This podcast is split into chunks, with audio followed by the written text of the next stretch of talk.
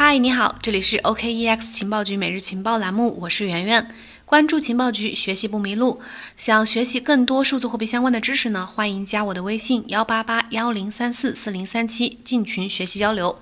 那么接下来呢，给你带来的呢是我们一周的重要资讯解读。首先，第一个部分是我们看看加密货币市场。第一条呢，就是关于我们此前也提到过多次的这个话题，就是最近，呃，DeFi 的爆火，把这个以太坊的手续费、交易费给带高了。Coinmetrics 的最新报告显示，DeFi 导致了以太坊交易数量的增加，造成了高昂的手续费。由于高昂的手续费用的存在，一些用户被拒之门外，因为可能只有有钱的人才可能负担得起这些费用。而且这些高昂的手续费用呢，可能是一些大量的小额交易造成的，比如一些游戏呀，或者是数字收藏品之类的这样的交易。导致的这么高昂的手续费，对于一些普通的投资用户来说的话，呃，他们想要去支付这些高昂的费用还是比较困难的。最近以太坊的开发者，呃，也持有同样的观点，认为说这个高昂的 gas 费呢是链上治理体系的一个严重的威胁，尤其是那些优化不良的体系。如果人们必须去支付两百美元的这样一个交易手续费来投票的话，这只会把大多数、绝大多数的中小投资者拒之门外。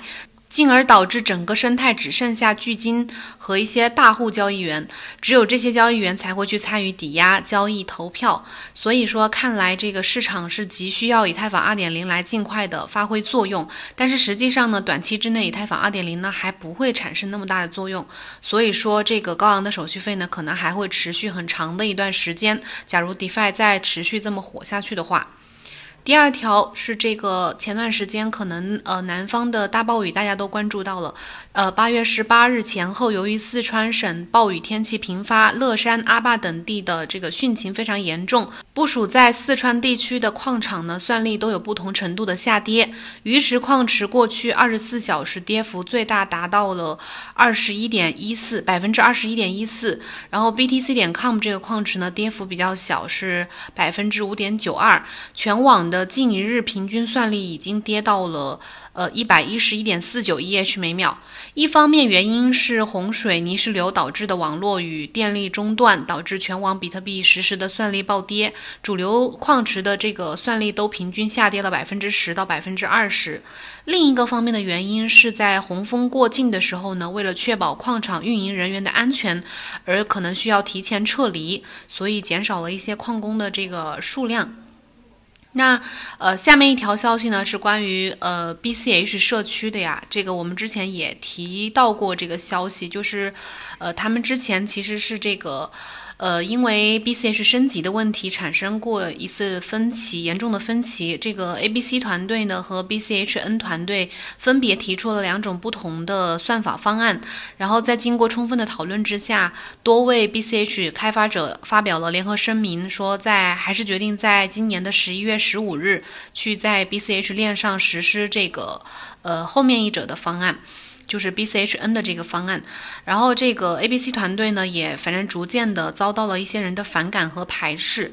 呃，B 八月十九号的时候，BCH 社区有一名叫尼克拉格雷格里姆的成员发表了一篇文章，希望 ABC 的首席开发者阿莫里去退位让贤。这个文章呢，分析了他为什么认为这个阿莫里需要去退位让让贤，因为 BCH 进行基础设施融资没有问题，但是这个 ABC 呢，ABC 这个团队呢，迫切的想要拿到 Coinbase 百分之八的奖励，呃，原因在于这个 ABC 的团队效率非常低下。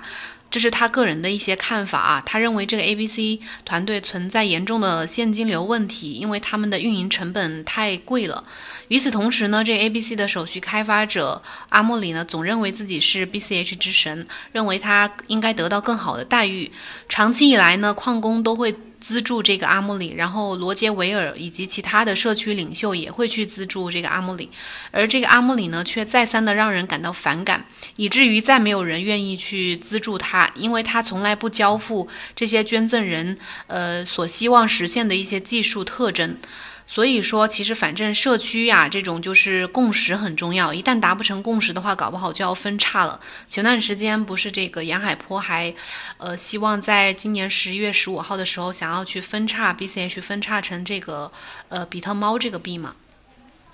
然后第二个部分呢，我们来关注呃一下 DeFi 生态方面的一些消息吧。首先就是这个 Uniswap 这个去中心化交易平台，在过去的一个月里啊，这个交易平台的收费，就是手续费收费已经超过了七百万美元这样的一个价值。另外呢，去中心化交易平台还主导着整个市场的一个交易量，在过去二十四小时之内达到了二点三三亿美元，占到了市场份额的百分之六十以上。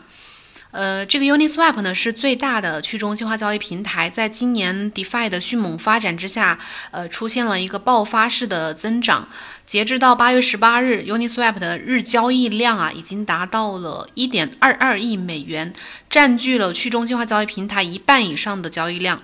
而且这个呃，这个频繁且巨量的交易需求呢。就带来了手续费的一个猛增。目前 Uniswap 的手续费对美元的价值已经是排在以太坊 Gas 费的排行第一。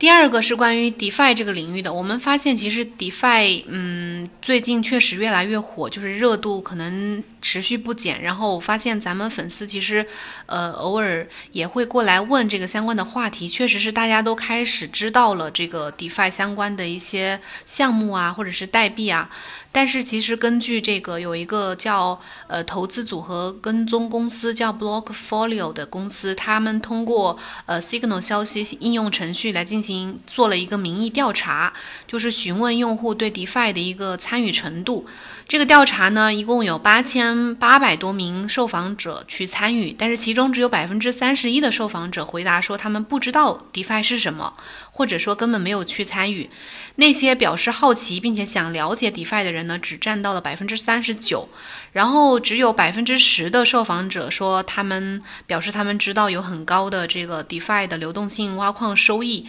然后百分之一十九的人呢是 DeFi 的新手，就是刚刚才开始尝试去参与 DeFi。我们之前其实也在那个粉丝群里面做过，呃，一些 DeFi 的用户啊，或者是学习意愿的调查。因为 DeFi 确实是今年的一个大热点，而且确实近一两个月已经出现了相当多的暴涨不止几倍的那种呃 DeFi 的项目。DeFi 其实最初确实是指在一些专业玩家和去中心化追求者的人群中。我们做这个调查呢，其实也是想要帮助大家去更多的去了解 DeFi，然后学习 DeFi，从而去发现有没有适合自己去参与和投资的机会。那 DeFi 其实最初，呃，只是在一些确实只是在一些专业玩家和去中心化极度的追求者的一些人群中比较受欢迎。但是今年在流动性挖矿项目的火爆和一些主流 DeFi 代币的暴涨效应之下呢，DeFi 已经开始逐渐的出圈，在圈外的普通投资者人群当中的影响力也在不断的扩大，从而呢吸引了很多越来越多的用户来参与投资和挖矿。但是其实由于它的这个学习及操作的门槛还是比较高的，相对来说，所以有一些投资者还是被拦在了门外，因为这个 学习就是教育成本还是比比较高的，这也是造成了投资者对 DeFi 认知率比较总体呃比较偏低的一个根本原因。但是呢，如果你是真的真心想要学习的话，也是可以来，呃，加入我们这边情报局这边，包括进我们的群也可以。我们平时，呃，可以给大家讲解，有什么问题可以过来问我们，或者是呃私信啊，或者是在群里跟大家交流都可以。反正呃，OKEX 这边呢，今年也是会大力的去支持 DeFi 这个领域的。那接下来第三个部分，我们来看看一些行业的大咖的声音。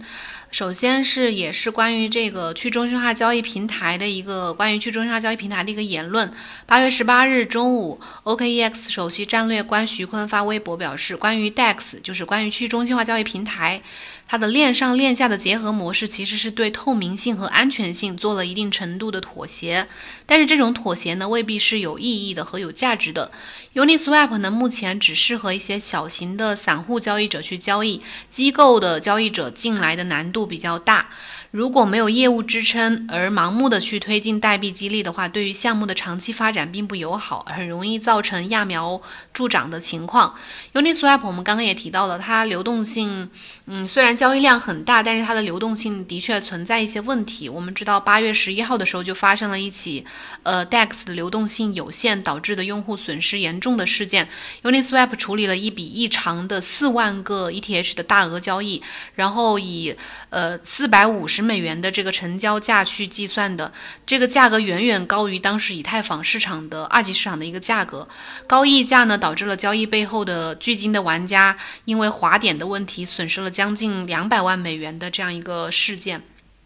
那下面一条呢是关于呃是一个 Compound 总法律顾问的他的一个最近的言论，就是最近关注到这个 Barstool Sports 的创呃创始人最近在通过推广呃山寨币来想拉高出货，然后 Compound 总法律顾问就表示说和其他市场是一样的，在加密货币市场去。故意拉高出货也是非法的。如果有人想公然的去搞这个事情呢，那么商品期货交易委员会和这个司法部肯定会把这些视频当做证据。此前呢，他还说，这个虽然自己也对 DeFi 很着迷，但是其实完全不鼓励投机行为，除非说投资者真的知道自己在做什么，否则不要去在 DeFi 上面去投资，不管是代币啊，或者是一些呃抵押的这个玩法呀。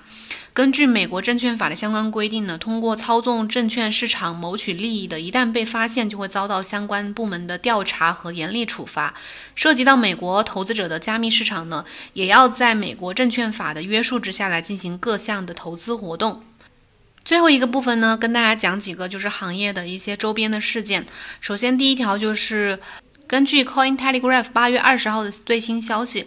呃，一个勒索软件犯罪集团叫 Revel，他们说已经成功的攻击了美国葡萄酒和烈酒的巨头叫布朗福曼公司。这家公司后来发了一个声明，说他们已经成功的拦截了这个犯罪网络犯罪团伙的一个加密文件，但是，嗯，他们也没有否认这个团伙损害了他们内部的网络，并且盗盗窃了一些敏感的数据。然后，这个 App Gate 的这个安全研究员就说。目前，大部分的加密勒索团队呢，都开始使用，以前是使用比特币，然后现在开始都开始使用门罗币去勒索、敲诈勒索。因为门罗币确实很难追踪到，然后门罗币也正是因为近几年频繁的被使用在勒索的案件当中，它的匿名性太优秀了，所以说此前也被美国政府部门禁止在 Coinbase 进行交易。第二个事情呢，就是关于英国最近出现了挺多的投资加密骗局的。呃，根据 Coin Telegraph 八月十四号的报道，他们呃在过去的四个月里，英国国家网络安全中心删除了超过三十万个利用名人代言的虚假投资机会有关的网站，其中有超过一半的网站呢，都是属于欺骗性的加密货币投资计划。根据英国网络英国国家网络安全中心的一份声明，越来越多的这类骗局都是利用名人进行一个虚假代言，比如英国创作歌手 Ed Sheeran 和维珍品牌创始人 Richard Branson 都是被利用去虚虚假代言，就是他们实际上可能并没有去为这些项目代言，或者是这些投资机会代言，但是是被呃单方面的被利用，被挂了一个名字。这这个事件呢，这给英国的当局敲响了警钟，并且他们采取了大规模的一个取缔行动。目前看来呢，加密诈骗是适用于任何一个国家的，包括英国这样的老牌的资本主义国家，他们的各项监管政策其实也十分完善，但是依然还会出现类似的很多这样的投资骗局。最近这一周呢，英国的加密货币的诈骗案还挺多的。八月十四号的时候，有一名三十五岁的女子因为非法获取了价值十一点五万英镑的加密货币而被拘捕。同一天，有另一名英国女子因为涉嫌呃欺诈申请政府疫情贷款，并且利用比特币去洗钱而被拘捕。然后最后一条呢，是关于数字艺术品拍卖的。呃，著名的媒体名人、女商人 Paris Hilton，她在最近宣布，以四十枚 ETH 的价格，在数字艺术品拍卖平台 Cryptograph 成功拍卖了一幅她的画作，是一个以她的猫为原型的一幅绘画作品。这幅画作呢，拍卖价格最后拍卖价格也就是四十枚 ETH 的话，也就是价值一点七万美元左右。根据了解呢，买下这幅画作的这个呃，得主呢此前还购买了比特耶稣和以太坊基金会研究员的一个一个人的作品。这个 Cryptograph 呢是一个数字艺术品拍卖平台，是把大家的这个绘画作品上链，作为艺术画廊线上的艺术画廊去展览，并且可以进行竞拍。此前呢，很多名人，比如 V 神啊，还有比特耶稣啊，都在上面展览拍卖过自己的画。而且最近有一些人也在炒这个数字艺术品，这其中可能有一些投资机会和这个炒作机会。